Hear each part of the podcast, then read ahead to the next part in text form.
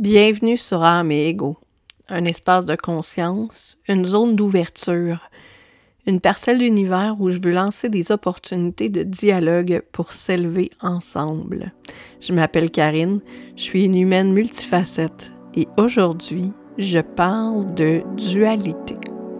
Bienvenue à tous.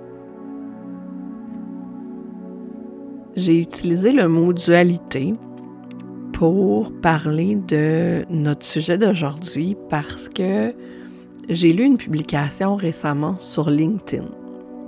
Puis dans cette publication-là, la personne s'élevait haut et fort contre l'utilisation des mots féminins et masculins quand on parle d'énergie.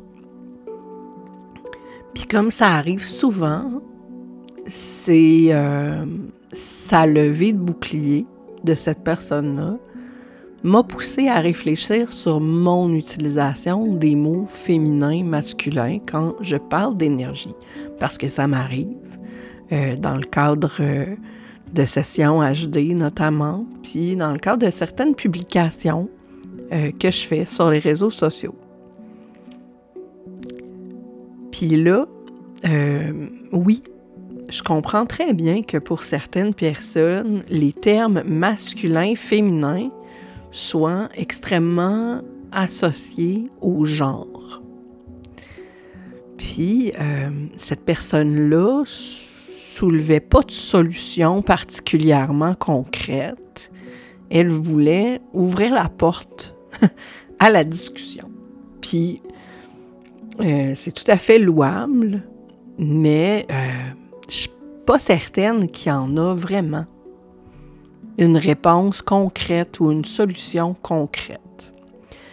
Puis là, j'ai envie aujourd'hui justement de partager ma réflexion sur ce sujet-là, puis d'ouvrir la porte à un échange. Donc, euh, si c'est un sujet qui vous interpelle, euh, si les questions que je soulève vous interpellent, bien, partagez vos, vos, réflexions de votre côté avec moi. J'apprécierais vraiment beaucoup. Donc, ceci étant dit, cette personne-là disait, bon, OK, on associe le féminin à la fluidité, on associe le féminin aux émotions, on associe le féminin à ci, à ça. Et on, associe le masculin à la rigidité, on associe le masculin au côté stratégique, on associe le masculin au côté euh, euh, autoritaire, fonceur, etc. Donc, il y a des qualités puis il y a des défauts de chaque côté. Et il y aurait peut-être d'autres mots qui pourraient euh, être associé à ça parce qu'on essaie de plus en plus de s'affranchir du genre. Euh, puis il y a beaucoup de débats là-dessus dans différentes communautés sur la, le, fait de retirer le genre, euh, que le masculin domine le féminin, euh, dans les textes en français par exemple, ou de retirer de, retirer le, genre quand on vend des vêtements, dire que ce ne sont pas des vêtements pour femmes ou des vêtements pour hommes, mais que ce sont des vêtements euh, unisexes ou peu importe. Euh, donc, parce que peu importe le genre qu'on a sur notre, notre relevé de naissance ou euh, peu importe le genre qu'on a eu à la naissance, ben c'est pas nécessairement le genre qu'on ressent, puis c'est parfait comme ça. Mais quel mot aurait du sens pour désigner cette dualité-là de l'être qui est autant un côté euh, fonceur déterminé qu'un côté réceptif émotionnel. Puis c'est tout à fait... Euh, c'est vraiment intéressant de se poser la question. Parce que, par exemple, dans le taoïsme, il y a le, yin et le yang. Et à l'intérieur du yang, il y a une petite parcelle de yin et vice-versa. Puis il n'y a pas de, de division euh, linéaire ou carrée entre ces deux euh, types énergétiques-là. Puis c'est très beau de vouloir utiliser le terme yin et yang, par exemple. Mais à ce moment-là, il n'y aurait pas quelqu'un qui soulèverait la problématique de l'appropriation culturelle. Parce qu'en tant qu'occidental, ben, je suis bien loin des pensées taoïstes, même si j'ai fait des lectures sur le sujet, même si je sais ce que représente le yin et le yang, ben, je ne l'incarne pas de la même façon que quelqu'un qui a baigné dans la culture orientale et la culture taoïste toute sa vie. Est-ce que de m'autoriser moi-même à utiliser ces termes-là, ce serait pas une attitude colonisatrice? Je, pose la, question. Donc, on jase. Là. Donc, ce serait quoi l'autre option à ce moment-là que de dire féminin masculin? Est-ce qu'il y aurait aussi euh, intérêt à parler de gauche et de droite? Donc, quand je suis très cerveau droit, justement, j'ai, euh, cette tendance à être euh, plus émotionnel, plus dans l'abstrait, plus dans la créativité. Quand je suis dans le cerveau euh, gauche, mais je suis plus dans la logique, la structure, l'organisation. Donc, c'est, ce serait, ça pourrait être intéressant, mais à ce moment-là, il y a une cassure aussi, aussi grande que féminin et masculin. l'association de cerveau gauche, cerveau droit ou gauche-droite au concept politique pourrait aussi faire sourciller certaines personnes. Est-ce que ce serait rassembleur d'utiliser cette dualité-là, gauche-droite, plutôt que d'utiliser la dualité de genre? Puis là, après ça, il y a d'autres questions qui se soulèvent.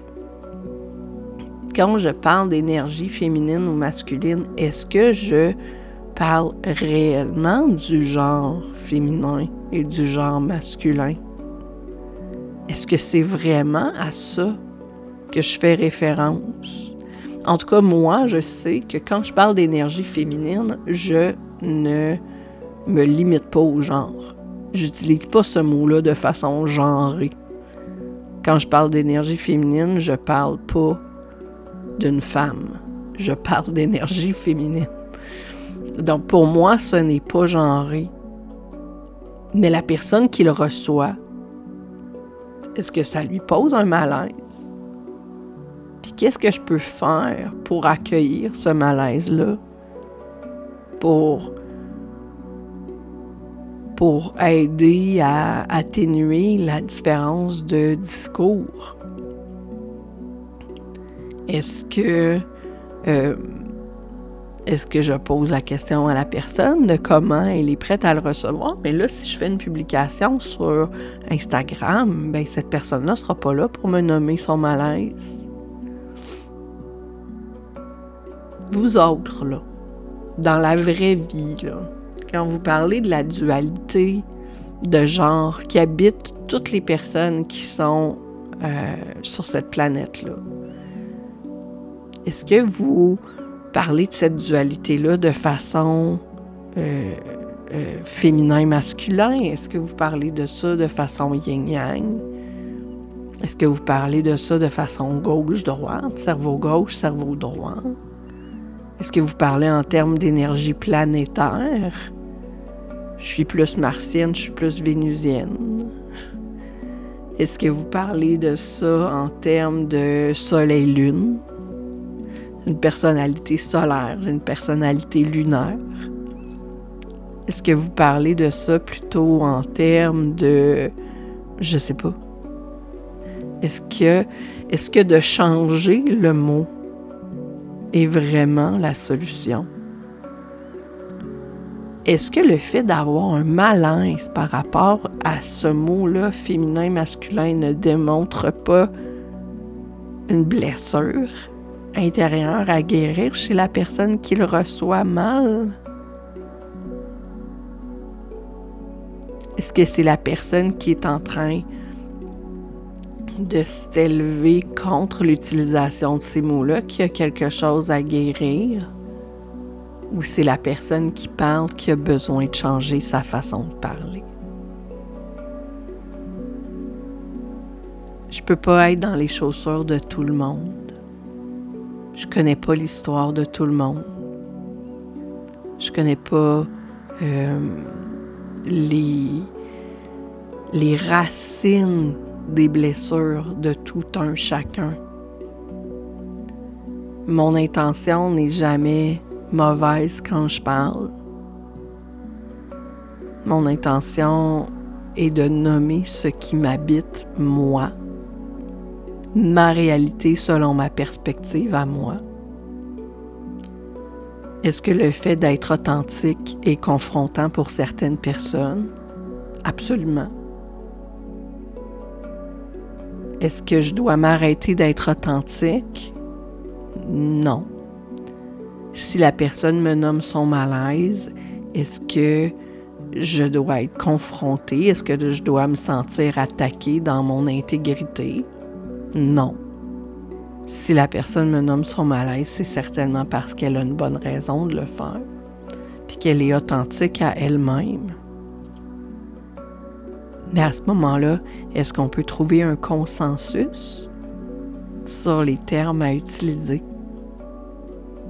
Donc aujourd'hui, je parlais des termes féminins et masculins, de cette dualité-là, en termes d'énergie particulièrement.